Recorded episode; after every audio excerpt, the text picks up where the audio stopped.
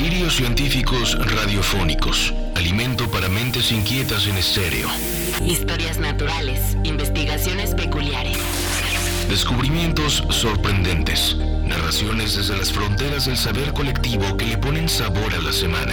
Porque a fin de cuentas la ciencia que no es comunicada es ciencia condenada al olvido. Amasemos juntos esa materia gris y hagamos bullir el elixir del conocimiento. Bienvenidos a Masaje Cerebral de Reactor.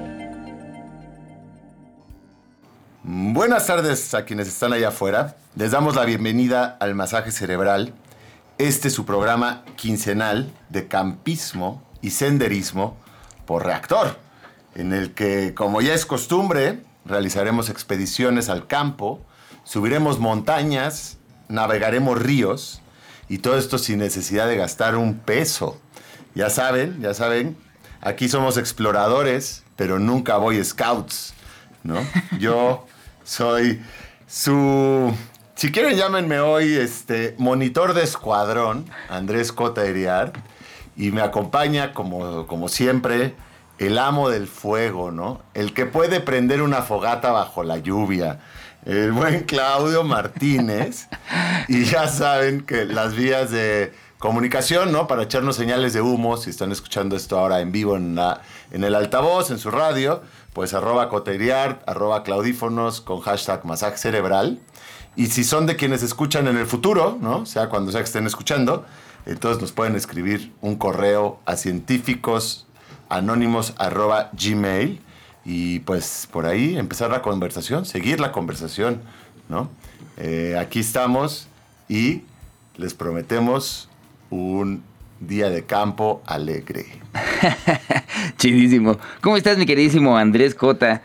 Eh, muchísimas eh, gracias por escucharnos allá afuera. Y sí, es correcto. Usted se puede comunicar ahí al hashtag masaje cerebral y seguirnos en las redes. Y hoy tenemos un episodio especial, feliz, eh, de, logros cumplidos, de metas, de, de abrir un poco más eh, la posibilidad de llegar a diferentes ojos, diferentes cabezas eh, a través de la divulgación de la ciencia, la comunicación de la ciencia. Porque ustedes bien saben que eh, en este programa yo soy el preguntón y Andrés Cota es nuestra persona enterada, nuestra persona informada, nuestra persona que se dedica a investigar. Y esas investigaciones no solo le han valido tener un programa aquí, sino estar por todos lados organizando lo que sea que se pueda para comunicar ciencia. Y una de esas es ni más ni menos que la publicación de libros. Es correcto. Andrés Cota Iriart, la persona que está del otro lado del micrófono, acaba de sacar. baila, baila tap. baila tap. Vende tamales, le pega de tres dedos y acaba de sacar un libro. Ese libro tiene por nombre Fieras Familiares y es de Andrés Cota. Así que estamos presentando su libro en su programa y nos va a platicar un poco de varias cosas que hay en ese libro, de qué va y cómo es el mundo de la publicación también para, para una persona que se dedica a la ciencia. Sí, de acuerdo.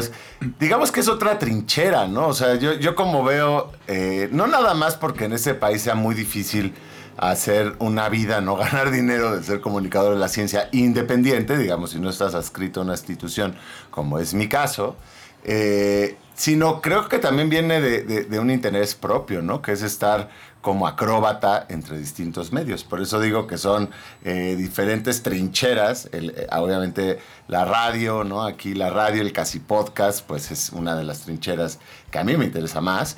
Pero definitivamente que no hay que olvidarse que el medio escrito, ¿no? Los libros, bueno, a lo mejor los lee poca gente, porque en nuestro país pues tenemos uno de los índices de lectura más bajos del mundo. No, hay que afanarse de eso, al contrario, hay que intentarlo cambiar. Pero bueno, a sabiendas de que tienes una, un, público pequeño, eh, pero diría yo que es un gran público, ¿no? Hay, hay distintas formas de conexión con qué públicos haces contacto. Un libro haces contacto con poca gente hoy en día, pero es la gente adecuada, ¿no? Este, ahí tienes como Eh, luego se podrán pensar el otro extremo, pues está sus plataformas de audiovisual, ¿no? De la, la tele a demanda, que tiene una audiencia gigante, pero pues la gente luego está viendo, checando su, sus redes sociales mientras está cenando, ¿no? Luego ya fue a atender al perro. Es como otro tipo de conexión que tienes, otro tipo de atención. Eh, digamos que el libro es, el, la trinchera más íntima y creo que, que en lo íntimo es donde se pueden a veces generar cambios más significativos. A lo mejor me equivoco, a lo mejor me lo digo yo mismo porque como los libros no te dejan dinero, tienes que decir que te dejan otras cosas, ¿no?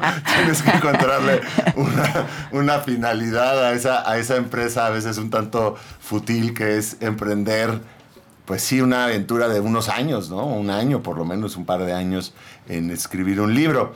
En el caso particular de fieras familiares, que yo diría sin, o sea, tampoco piensen, ¿no? Quienes están aquí escuchando esto ahora que es un programa de solo autopromoción, no lo es, no lo es nada más. Creo que eh, fieras familiares es un gran espejo del masaje cerebral, porque finalmente son temas que me interesan a mí y, creo que a mucha gente, la extinción masiva de especies, los entornos este, naturales, ¿no? la conservación, los animales inusuales, la gente que dedica sus días a salvarlos o a intentar conservar lo que queda del medio silvestre. Finalmente es, es, es lo que, a lo que yo me dedico un poco, ¿no? Entonces no, no crean que es ya gratis estar hablando del masaje cerebral. No es que aquí en el masaje cerebral no es que Fieras Familiares sea una novela romántica, ¿no? No tenga nada que ver con lo que hablamos aquí. Así que justificado ese punto, eh, les diría que, bueno, este libro existe gracias básicamente a dos cosas. O sea, existe gracias al Sistema Nacional de Creadores de Arte, ¿no? En ese país aún hay eh, eh, apoyos para la cultura y esperemos que así se mantengan, ¿no? En, tiempos difíciles, pues ya saben. Pero bueno, el Sistema Nacional de Creadores de Arte y las becas de los creadores jóvenes siguen estando ahí y son una, es, digamos que son un gran recurso para poderte aventurar en estas cosas, ¿no? Yo a este libro, pues, con, gracias a beca le pude dedicar un año entero de mi vida a escribir este libro, ¿no? Que de otra manera es muy difícil. Tienes que escribir en pedacitos y por aquí y por allá. Eh, de hecho, bueno, fue un libro deliberadamente, estaba pensado el concepto, porque pues yo tuve que hacer una aplicación para esa beca, ¿no? Y ya tenía pensado el libro. Digamos que yo a veces digo que es un libro que llevo escribiendo toda la vida, porque finalmente son unas memorias, ¿no? Y se nutren de mis experiencias cercanas, ¿no? De contacto cercano con, fauna, con fauna silvestre. A veces no en estado silvestre, sino como animal exótico que se les dice, ¿no? Em, entonces, en ese sentido, pues, esa fue como la primera engranaje que me permitió desarrollar el primer borrador del libro, al menos. Y luego, luego, querido Claudio, quienes estén allá afuera, eh, tuve una grata sorpresa, ¿no? Hay quienes dicen que los premios son accidentes, y creo que sí, son accidentes, ¿no? Uno no hace una obra artística pensando en un premio, pero los premios te ayudan luego, ¿no? Son escalones a veces, es un accidente agradable. Y en este caso no fue el premio, pero casi, ¿no? Este, eso es muy, muy curioso, o sea, sales como en segundo lugar, diría yo, no sé, pero el libro quedó como finalista de un premio de no ficción, de libros del asteroide. Mm, es un término que no nos encanta, quienes creo que escribimos, a muchos que escriban en el Ecos, la no ficción. Es como que estás partiendo, un, es una categoría negada de, inicio, porque... Que se determina en lo que no es. Sí, y viene de Estados Unidos, ¿no? Desde non-fiction, o sea, en español ni siquiera hace sentido decirlo, pero el caso es que, bueno, es donde caen, ¿no? Es este saco en el que caen, pues, las biografías, los libros periodísticos, eh, cualquier tipo de, tratamiento creativo de la realidad, digamos, ¿no? Que provenga de la realidad. Eh, entonces, este premio de no ficción de libros del asteroide está buenísimo para quienes tengan proyectos en mente, porque no premia el libro final, no premia obra acabada, sino que premia un proyecto. Selecciona un par de proyectos que les parezcan interesantes, claro, con un adelanto, ¿no? Yo les decía, ya tenía yo el borrador, entonces pude mandar un adelanto. Ah, y a partir de ahí lo trabajas con la editorial y es como un proceso muy cuidado, ¿no? Por eso también los libros que son cuidados, que se trabajan a varias manos y que hay lectores frescos que ofrecen retroalimentación, pues evidentemente quedan mejor que los que no. Es lo mismo que pasa con las películas, lo que se editan, lo mismo que pasa con un disco, ¿no? Que tienes un productor, que luego en la, en la, misma disquera habrá alguien más que lo escucha y da, da, da comentarios. Eso va afinando, porque si no tú tienes una especie de diamante en bruto, ¿no? Una piedra que muchas veces en los libros eh, terminan siendo esas piedras, o sea, nadie las pulió. Es, muy bueno volver a este, así siempre ha sido, pero se ha perdido un poco esta figura del editor, en, al menos en, el territorio independiente, ¿no? Porque pues no dan luego los presupuestos, ¿verdad? Todo esto solo para decirles, y ya no les vamos a aburrir más con el proceso, después vamos a ir a, a la carne, ¿verdad? Pero bueno, eso, este libro, Fieras Familiares, Salió como finalista del primer premio de no ficción de libros del asteroide y está aquí en librerías en México desde hace unas cuantas semanas. Así que si les hace ecos al ratito, ya saben, pueden estacionarse, ¿no? Su librería de confianza, entrar, pedirlo y leerlo. Ahí está. Y bueno, además es importante que ahorita vamos a seguir hablando del libro, pero ya en, en la parte carnosita, como bien dice mi queridísimo Andrés Cota, que van a reconocer ahorita que platiquemos de varias cosas que han salido en, los, en los masajes, ¿no? Entonces, no se despeguen, están escuchando el masaje cerebral, vayan reconociendo qué cosas ya se hablaron y sí, lo que es cierto es que el libro trata muchas cosas a mayor profundidad para que no digan, ah, ya lo escuché, pues ya para qué lo compro. No, señor, no, señora, vaya y busque el Fieras Familiares de Andrés Cota. Pero bueno, vamos a nuestro primer corte y regresamos. Están escuchando el masaje cerebral en Reactor 105. Historias naturales, investigaciones peculiares, descubrimientos sorprendentes, masaje cerebral. Estamos de vuelta en el masaje cerebral. Está con nosotros mi queridísimo Andrés Cota, que nos está platicando de su nuevo libro. Se llama Fieras Familiares. Que digo su nuevo libro porque ya llevas un par de publicaciones, ¿cierto, mi queridísimo Andrés Cota? No es, no es la primera vez que, que, haces un, un ejercicio editorial. Es, es, el cuarto libro, Claudio, pero es el más ambicioso, ¿no? Este, la verdad, hasta este momento, este es más de largo aliento, y, pero sí, el cuarto. Ok, ok. Perfecto. Una de las cosas más complicadas de un libro, a diferencia de las películas, los discos, las series y demás, es que es más difícil explicar, tal vez, de qué va, como hacer una sinopsis, tratar de dar luz, porque es una es una expresión en la que te envuelves, ¿no? Un poco lo decías hace ratito. Eh, uno puede estar escuchando un disco mientras hace una cosa, o yo qué sé, eh, escuchar un podcast mientras hace la comida, pero el libro requiere de una atención particular y también es bien difícil decirle te vas a ir a meter a este universo, pero te va a gustar. A lo mejor luego las explicaciones de los libros en pequeños textos son más difíciles que cuando escuchas al autor decirte de qué va. Entonces, ¿de qué va este Fieras Familiares, mi queridísimo Andrés Cota? Y cómo está planeado, pensado, dividido, etcétera. Estoy totalmente de acuerdo contigo, Claudio, y creo que allá afuera nunca les recomendaría intentar manejar mientras leen. este, pero, pero sí pueden ir escuchando este programa mientras manejan, eso es definitivamente. Este, eso dicho, diría que, Fieras Familiares es una serie, serie de tropiezos zoológicos, ¿no? Eso me refiero a encuentros y sobre todo desencuentros con distintos tipos de fauna, ¿no? Este, porque siempre he pensado que las malas decisiones hacen mejores historias que las buenas, ¿no? Eh, eh, eh, digamos que en el tropiezo, ¿no? En el traspié hay una especie de revelación narrativa que a veces en el éxito no. Hay, quienes me preguntaban, oye, pero tú has tenido muy mala suerte con los animales, ¿no? Te, han atacado pitones, este, se te han escapado cocodrilos, eh, en fin, te han atacado leones marinos. Se imagina que todo esto compone el libro del que estamos hablando ahora. Y yo decía, bueno, no, es que tenga mala suerte, es que decidí solo meter los episodios de, ese, de ese talante, ¿no? Este, fue una decisión deliberada.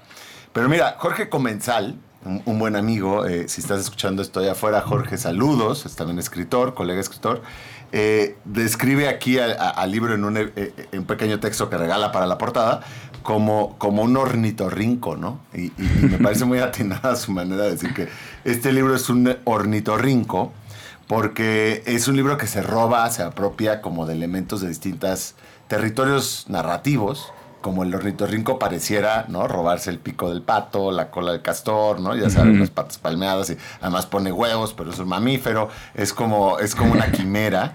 Bueno, este libro también se roba pedazos de, digamos, de la crónica, del relato personal, eso es como su columna vertebral, ¿no? unas memorias, pero también tiene ensayo, ¿no? Tiene bastante de ensayo, eh, tiene bastante de divulgación científica, pero de una manera, yo creo, entretenida y con, y con aspiraciones estéticas, ¿no? Con una pulsión, con, una pulsión literaria, vaya. Eh, y también hay hasta pequeños guiños poéticos, ¿no? Hay, yo, eso es muy bonito cuando tú estás haciendo un proyecto eh, creativo, ¿no? Artístico, que es que puedes hacer, poner las condiciones que tú quieras, ¿no? Entonces yo, hay momentos como que me gusta hablar del medio natural con cierta alusión poética, pero a lo mejor dentro de las crónicas, dentro de los relatos, sonaba forzado, a veces, ¿no? O sea, puede ser momentitos, ¿no? Puede ser pequeños eh, como guiños, pero yo en mi estructura, pues dije, pues bueno, es mi propio libro, ¿no? Al fin de cuentas puedo hacer lo que yo quiera, ¿no? Entonces me inventé una estructura que viene como en triadas, o sea, cada, cada capítulo, digamos, cada, cada capítulo del libro viene acompañado por dos entradas previas, y una de ellas es un texto bastante poético, ¿no? En el que me di la libertad de hacer con el lenguaje algo más hay quien diría puede ser cursi, pero yo no creo que sea cursi. O sea, creo que nada más le da una entonación emotiva, ¿no? Emocional, que me parece indispensable hoy en día para, para hacer que la gente, ¿no? No todo el mundo, mucha, probablemente mucha de la gente que escucha este programa no necesite eso, pero hay muchas personas que necesitan sensibilizarse hacia el mundo silvestre, ¿no? Hacia el mundo natural. Y entonces nada como unas palabras bonitas para ayudar a eso. Y también viene ahí en esas capas previas, digamos, al, al, al capítulo narrativo, una entrada más afín como a la monografía, ¿no? Como a los datos crudos de lo que sea que se está hablando. Puede ser, en, la primera mitad estamos hablando de que lo que estructura el libro son animales, ¿no? Cada, cada, libro tiene como personaje central, como, como, como protagonista o como coprotagonista, ¿no? Que acompaña al narrador a un animal. Entonces, estas entradas que le estoy diciendo, pues imaginarán, están destinadas a ese animal que además viene todo enmarcado por una bonita ilustración, ¿no? Entonces ya se pueden estar imaginando por qué es un ornitorrinco este libro. Y en la segunda mitad son experiencias en campo, ¿no? En vidas silvestres, como la primera mitad es cautiverio, la segunda mitad es libertad. Y entonces, en, en el caso de eso, pues son entradas sobre el entorno, sobre el lugar, ¿no? que ahí el ejercicio, así como la primera mitad del ejercicio fueron un poco los tropiezos, ¿no? Este, las desaventuras con fauna. En el segundo lugar son las islas, ¿no? Como que lo que unifica esas experiencias silvestres son islas. Eh, pero bueno, poco a poco vamos hablando de eso. Entonces quédense con que es un libro de tropiezos zoológicos. quédense con que es una manera, yo creo, eh, literaria de, de, abordar la divulgación científica, ¿no? ¿no? No es un libro informativo, ni mucho menos. Y creo que sobre todo tiene como pues, podrían verlo como casi que un libro de aventuras, ¿no? Este, a lo mejor. Eh, y por último, hay algo que es importante. Yo con este libro descubrí algo que, que, no sabía, que es que lo que yo escribo se llama literatura. Literatura, porque como el libro también salió en España, o salió de hecho antes en España, Libros de las Teorías, una eh, editorial española. Eh, bueno, allá en algunas cosas literarias, bueno, pues tienen un poquito más, eh, más lectores y entonces más sentido estar pensando en las cosas literarias. Y fíjate que hace poco acuñaron el término, el término literatura, ah, está bonito. porque en, en, inglés existe hace mucho el nature writing, ¿no? En inglés tú puedes ser un nature writer y ya, ya eres eso, ya sabes cómo nombrarte, ¿no? Aquí yo llevo todos estos años de mi vida sin saber bien qué es lo que hago, ¿no? Este, entonces está bueno encontrarse y decir, ¡ay! Hay un grupo al cual me puedo unir, ¿no? Este, es como descubrir que eres, que yo que sé que escuchen ustedes, pero descubrir que son reggaetoneros cuando no sabían que eran reggaetoneros, ¿no? O sea, que encontrar tu tribu urbana, ¿no? La mía es la literatura, entonces eso dicho. Está bien bonito ese nombre. además, bueno, ahí está, editoriales para que les pongan este, nombres a los premios que no sean no algo. ¿No? o sea, premio de literatura.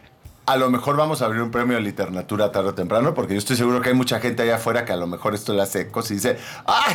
Yo también, ¿no? Porque la literatura obviamente se abre a todos los géneros. Pues, pues hay, hay poesía, hay, hay periodismo, hay, ensayo. Incluso puede haber novelas de ficción que son literatura, yo creo, ¿no? O sea, hay, hay un territorio donde la ficción puede explorar la, naturaleza, desde luego. Eh, entonces es- ese es un género que ya vamos a meter aquí. Fíjate que en, en- en- al menos en Cataluña, ya saben que España, bueno, pues eh, son muchos territorios y cada uno tiene sus, sus propios lineamientos. Cataluña es donde está Libros del Asteroide.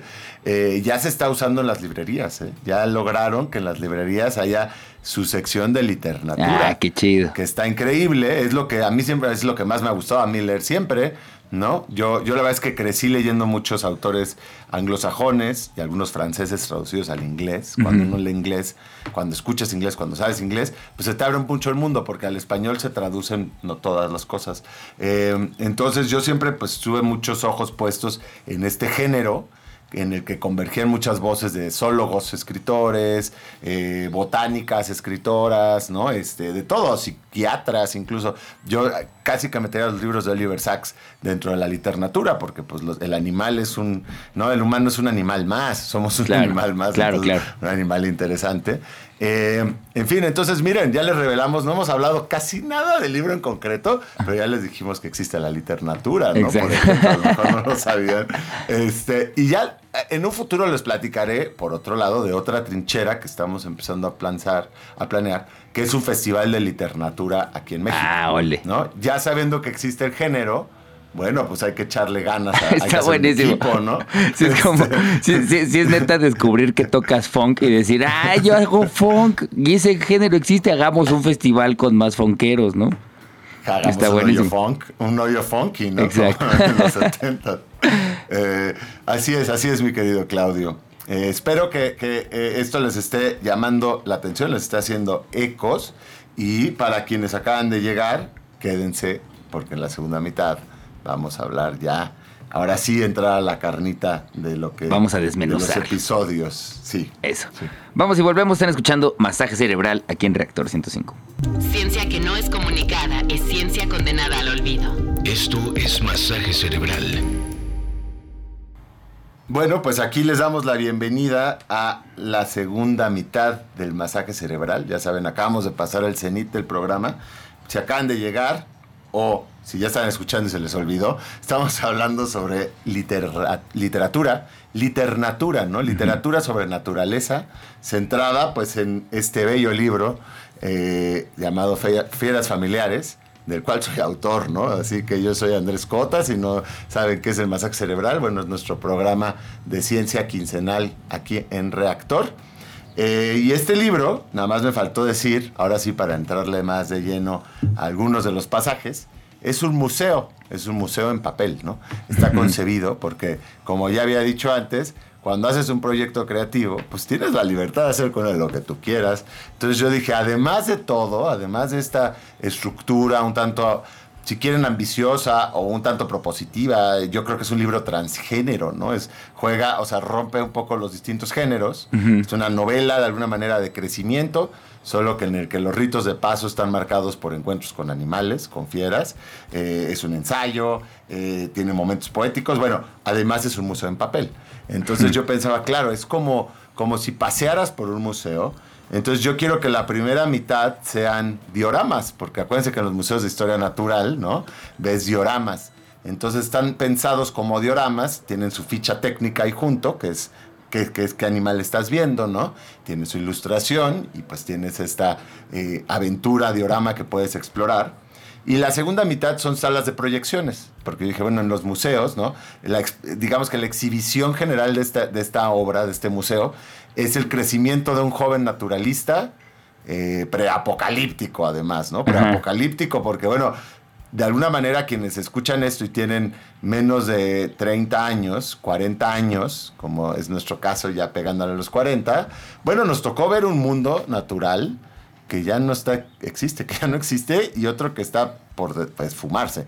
Entonces yo por eso digo que somos preapocalípticos, porque en las siguientes dos décadas los cambios van a ser muy abismales. Y más si no empezamos a valorarlo y a intentar salvar esto poco que queda, ¿no? Vale mucho la pena, porque todavía hay, hay amplitud. Entonces, bueno, la segunda mitad son salas de proyecciones. Entonces, imagínense que es como cuando ves un documental en el museo, ¿no? O sea, ya viste la exposición del crecimiento de este joven naturalista que además creció en la Ciudad de México y que eso lo llevó a llevar la selva a la casa, ¿no? Y compartir los días de la familia con boas, cocodrilos, camaleones, eh, escorpiones y demás. La segunda mitad, pues son como si fueran películas de distintos lugares.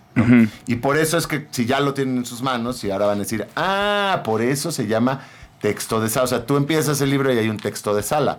Como cuando entras a una exhibición y hay un texto ahí que te cuenta, ¿no? Este, de qué va esta exhibición.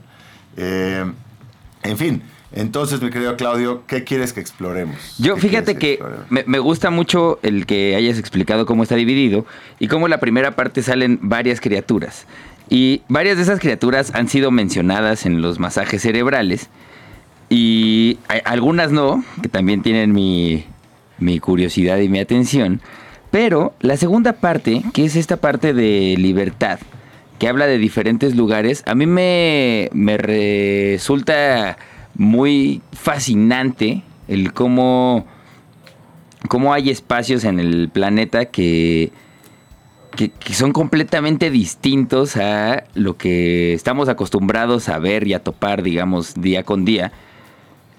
Y que no me resulta para nada extraño que sean islas. O sea, que, que sean espacios que de verdad es más complicado, eh, ¿cómo decirlo? Que, reciban el impacto de, de, todo lo que nosotros hacemos y echamos a perder. Eh, por, acá ya se ha hablado, en algún momento hablamos del dragón de Komodo, ¿cierto? Y, también de, de las Galápagos. Pero también hay, ahí mismo en ese espacio hay otras eh, islas que, eh, que, me, parece, me parecen fascinantes. Sí siento que son otro planeta. Entonces, me gustaría que, platicáramos un poco de, eso. De entrada, de por qué tienen que ser, por qué son islas y si tiene que ver con eso. Y pues, platícanos por qué escogiste esas islas en todo caso. Completamente de acuerdo. Las islas tienen como muchos digamos, dimensiones interesantes en lo que a, vida natural refiere y también vida cultural, ¿eh? que es que eso, como territorios apartados de los continentes, se mantuvieron o se mantienen en algunos casos eh, ajenas ¿no? a los devenires a veces del resto de la humanidad. fueron las últimas fronteras en las que está entrando la globalización. Ahorita ya está entrando. ¿no? Esto es lo que les decía. En las últimas dos décadas el mundo ha cambiado muchísimo. Y en las siguientes dos va a terminar de asentarse ese cambio, ¿no? De esta globalización, de cuando decimos globalización, estamos diciendo globalización en un estilo de vida occidental, ¿no? Y cuando decimos occidental, estamos diciendo un estilo de vida sobre todo a la usanza de Estados Unidos y de algunos países europeos. Es, brutal, ¿eh? Porque es una hegemonía cultural que nos invade y que a veces ni cuenta nos dimos, ¿no? Porque ya saben que cuando estás en una tina y empieza a subir la temperatura grado a grado, ¿no?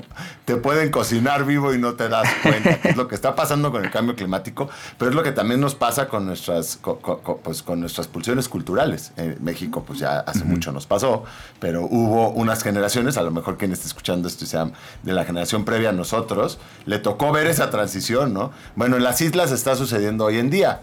Algunas también como son islas y son territorios, digamos, acotados por naturaleza, también las puedes proteger más, si es que lo quieres hacer, ¿no? Las Galápagos, pues es una, pueden escuchar el episodio entero de Galápagos que tenemos, del archipiélago, eh, eh, pues es una reserva natural desde hace muchos años y se ha cuidado, y eh, no quiere decir que no haya población humana, sí hay algunos centros de población, pero hay varias islas que se han dejado imperturbadas, ¿no? En el mejor de los estados posibles, y entonces deliberadamente se le mantiene como es un mundo aparte, como tú bien señalas aquí, Claudio. También por otro lado, las islas son laboratorios biológicos, ¿no? También son un mundo aparte, porque en términos evolutivos son un mundo aparte. O sea, sobre todo estas islas volcánicas como, como las Galápagos, como también hablo aquí de Isla Guadalupe, aquí en México, eh, y varias de las islas de Indonesia. Son territorios donde, que llevan muchos millones de años separados del continente. Entonces, la vida que llegó ahí, que los colonizó en algún momento, eh, los taxones que lograron llegar ahí, pues van variando, ¿no? Con el tiempo tienden a especiar, tienden a ser distintos, ya no solo de los del continente, sino de los de la isla de al lado. Eso se menciona ahí. En las Galápagos tú no encuentras tortugas gigantes nada más. Encuentras 13 especies de tortugas gigantes, ¿no? Cada una distinta a la otra. Lo cual es interesantísimo. Entonces es eso, un mundo aparte en su propia concepción, creo, y un mundo aparte en términos culturales, porque se ha mantenido alejado. Eh, muchas de las, dos, dos o tres de las islas mencionadas en el libro, o exploradas en el libro, son en Indonesia, ¿no? Bueno, una es Malasia, ¿no? Que es Borneo, que tiene un pedazo de Malasia, un pedazo de Indonesia. Pero, pero bueno, digamos que es el archipiélago indonesio del, sur, del sur asiático, entre el sur de Asia y Oceanía. No es completamente eh, casualidad es porque eh, Indonesia yo creo que es, bueno, es una nación archipiélago, ¿no? Son 13.000 islas, pero fue, es una de estas últimas fronteras donde está entrando la globalización ahorita tremendamente. Hasta los años 90, 80 era bastante genuina como siempre había sido. Ahora ya está cambiando, ¿no? Y por eso sigue siendo muy interesante. Tú sigues encontrando en Indonesia muchas islas en donde se mantienen tradiciones culturales antiquísimas, ¿no? Como Papúa Nueva Guinea, donde hay un montón de dialectos, ¿no? Y donde todavía hay mucha biodiversidad, porque no se han explotado sus recursos, ¿no? Con, el, con la hazaña que en otros lados. Claro, son pasajes tristes también, porque nos toca ver cómo, los, cómo cambia eso. Borneo, en los años 80, cuando fue Redmond O'Hanlon, yo en este libro lo que hago mucho en las exploraciones es que tiendo diálogos con obras previas. Entonces, Redmond O'Hanlon fue en los 80 a, Borneo y dejó un libro maravilloso que se llama En el corazón de Borneo. Y yo fui, pues ya como en el 2014, me parece, ya no me acuerdo si fue 2014 o 2013, y la condición fue muy distinta, ¿no? Lo que yo me fui encontrando ahí había cambiado abismalmente en dos décadas, ¿no? En dos, tres décadas, y ahora es monocultivo de palma, ¿no? Para hacer pues, su Nutella, ¿no? O sea, es tirar el antes ecosistema más biodiverso del mundo para hacer lápiz labial, galletas, papitas, eh, ¿no? Uh productos de belleza y Nutella. Es tristísimo. Qué loquera. Pero todavía puedes ver ese, digamos, todavía es un lugar donde puedes ver el proceso y saber que hay lugares, ahí mismo hay reservas donde se han salvado de eso, ¿no? Y entonces ves un contraste pues que francamente te, te revela pues la estupidez humana, ¿no? o al menos de nuestro sistema económico, porque finalmente lo que nos lleva a hacer todo esto es el sistema económico capitalista que transforma en recursos a la naturaleza, que vemos a la naturaleza como mercancía, sí, claro. lo cual ya te habla de, dónde viene el problema, es algo filosófico casi. De dónde estamos torcidos. Sí, pero bueno, hay, hay, hay, obviamente, Borneo es un drama Papúa, que está ahí enfrente de Borneo, o más o menos cerquita. Eh, Papúa todavía es en su mayor parte, pues, área natural eh, más, más pristina, quiero decir. Y, bueno, en fin, son contrastes, ¿no? Este, vamos a decir que por eso se escogieron las islas que se escogieron, que están en el libro. Buenazo. Vamos a un corte antes de nuestro último bloque en este masaje cerebral. Estamos hablando del Fieras Familiares, el nuevo libro de Andrés Cotairiert. Entonces, Vamos a ese corte y regresamos. Están escuchando Reactor 105. Estás escuchando Masaje Cerebral de Reactor. Estamos de vuelta en el Masaje Cerebral, su programa de ciencia en Reactor 105. Y hoy estamos hablando de la nueva publicación de Andrés Cota, que es uno de los titulares, o el titular de este programa, que eh, tiene por nombre Fieras Familiares. Ya platicamos un poco de la sección en libertad de las islas, de este, de este libro, hay otras criaturas ahí que se puede usted encontrar en cautiverio. Eh, está, la neta está bien bonito el libro, yo les recomiendo ampliamente que se echen un clavado. Está divertido, está agradable, es buena onda, es muy parecido al... Pues más bien no es muy parecido, es Andrés Cota escribiendo. Entonces, eh, Ustedes lo escuchan aquí cada 15 días o si lo hacen a través de sus plataformas, recuerden que ahí pueden escuchar cualquiera de los episodios del masaje cerebral. Eh, siempre lo hace todo muy ameno, de modo que el libro tiene toda esa misma energía amena, agradable, divertida, dinámica y en la que terminas por saber un montón de cosas que no sabías.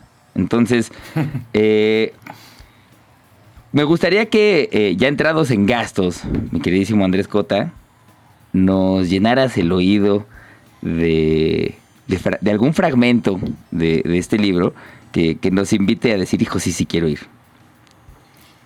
Bueno, bueno, eh, creo que aquí comentaste algo que era importante que no habíamos dicho, en efecto. Tiene mucho humor, ¿no? O sea, no, no, no sé si involuntario a veces, eh, pero, pero sí, les prometo algunas buenas risas, ¿no? Sobre todo, sí, sobre todo porque yo soy una persona que, que, digo, así es mi forma de proceder, el humor, pero, pero también me, me, sé reír de mí mismo, ¿no? O sea, es bastante irónico con respecto a este supuesto naturalista que pues llega al mundo silvestre y en realidad no es Rambo, ¿no? O sea, todo lo contrario, te pica todo tipo de insectos. Este. De hecho, es bastante, es muy sufrido estar en el campo, ¿no? No, no, no hay que Creo que yo estoy totalmente en contra de romantizar las cosas, como romantizar a la naturaleza. O sea, la naturaleza es un lugar donde sucede todo el tiempo cosas que desde nuestra humilde percepción humana son inauditas, ¿no? O sea, una mamá que se come a sus hijos, ¿no? Este, hay, en fin, no hay que tomarla con las normas que nos rigen.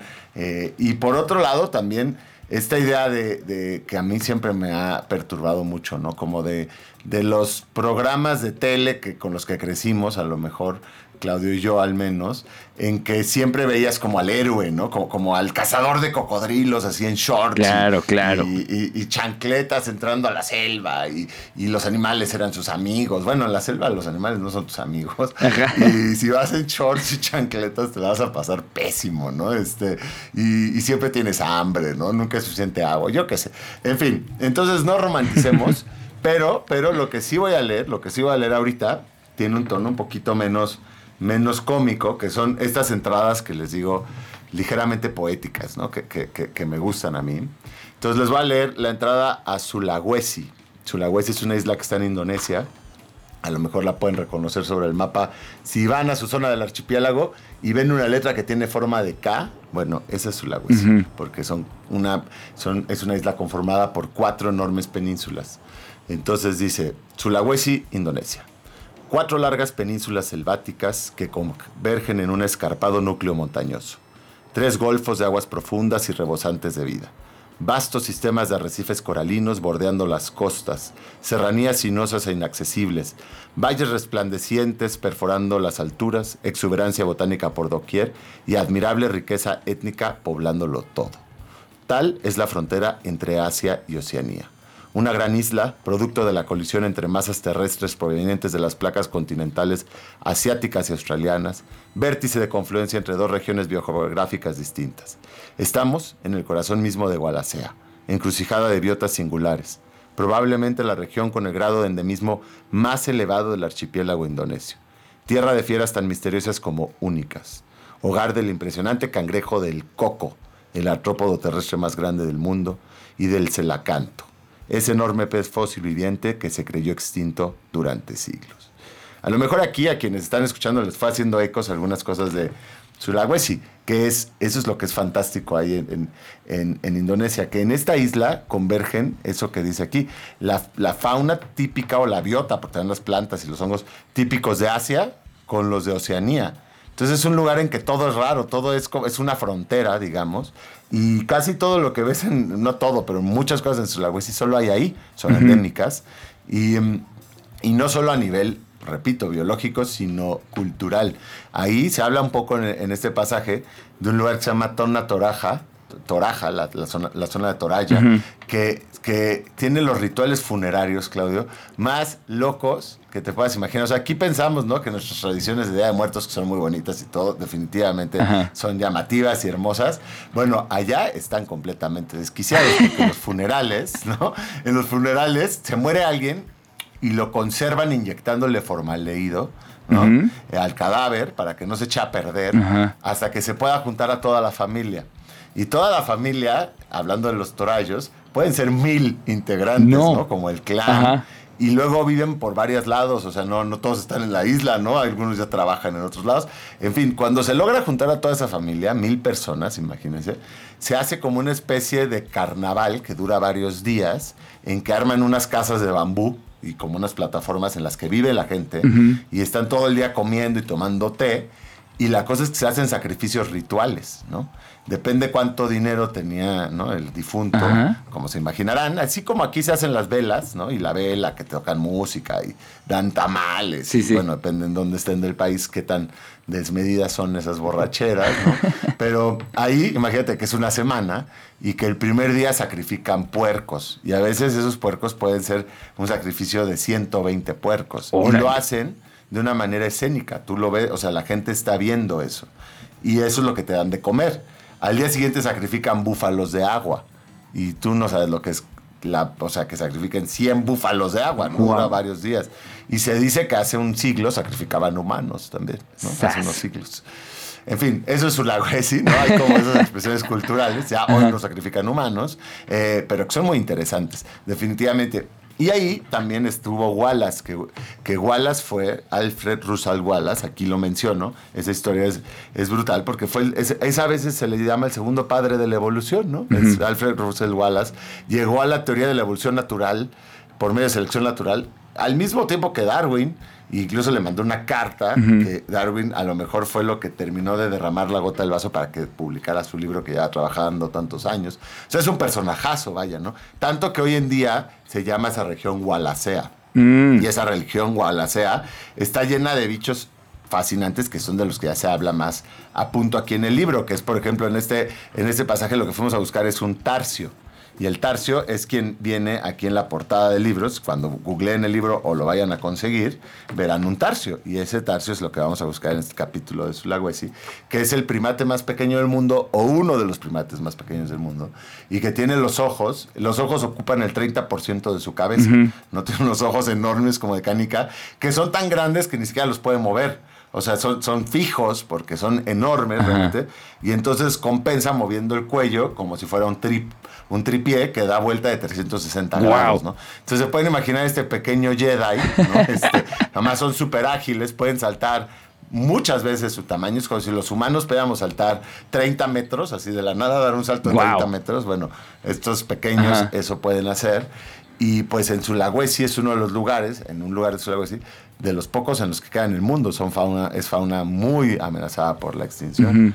También hay babirusas, que son estos cerdos, como, como imagínense un jabalí, pero les crecen los dientes, los dientes como tienen unos colmillos protuberantes, les crecen tanto que les agujeran la cabeza, o sea, les agujeran el labio. Órale. Y luego dan la vuelta recumbente y se vuelven a encajar sobre su Ah, frente. qué o sea, poca. parecen cuernos. Son los colmillos que de tan grandes parecen cuernos. ¿no? O sea, son cosas inauditas, definitivamente. Hay ranas voladoras. Ya debería haber endodoncia para esos también. Exacto. Hay ranas voladoras que no abren sus patas y entonces planean de árbol en árbol, pero son voladoras porque planean 120 metros o más. O sea, es como. Con como las membranas que hay entre sus, sus dedos, digamos. Efectivamente, con las membranas interdactilares. En fin, está lleno de fieras fascinantes y, y un poco, pues por eso Sulawesi merecía un capítulo de fieras familiares. Y con Sulawesi se dan una idea de cómo son el resto de capítulos. ¿no? este, todo es ofreciendo una especie de, de, pues sí, un- un- una reflexión en torno a la extinción eh, que estamos viviendo y a lo que Claro. estamos perdiendo y a lo que si no nos ponemos pilas, nada más va a ser un registro. O sea, en el peor de los casos, este libro va a ser un registro de esa biodiversidad con la que nos tocó eh, coexistir y que no supimos apreciar y que luego pues, ya no va a estar más. ¿no? Ay, no. Ahora, la vida sigue, ¿no? Y lo hemos dicho muchas veces Sí. en el mensaje cerebral, ¿no? Esto nos debe importar porque es la única biodiversidad que vamos a conocer los humanos. Los humanos tarde o temprano, como todas las especies, pues vamos a dejar de estar aquí, nos vamos a extinguir. Y la vida seguirá, se va a reinventar, ¿no? Volverá a radiar, se recuperará, si quieres, este asteroide que está explotando desde dentro, ¿no? Que, que es la humanidad.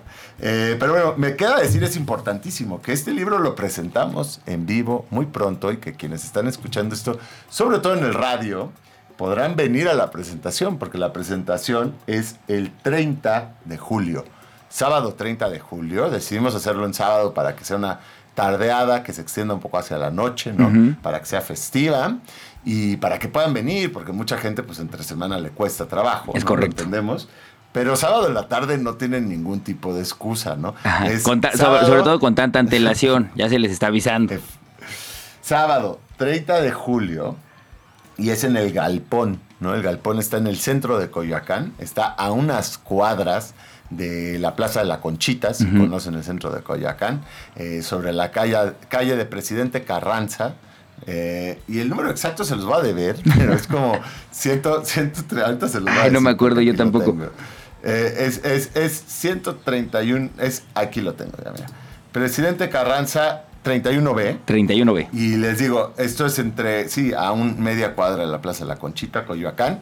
A las 6 de la tarde lo van a estar presentando eh, nuestras queridas, ¿no? no solo mis queridas, nuestras queridas Alejandra Ortiz Medrano y Leonora Milán, que tienen su programa, su, podcast Mandarax, a lo mejor quienes escuchen esto también conocen Mandarax, que son muy divertidas. Muy divertidas. Y entonces vamos a estar cotorreando el libro y luego va a haber también ahí pues, un poco de fiesta, va a haber firma de eh, autógrafos y ya saben, buena onda y diversión.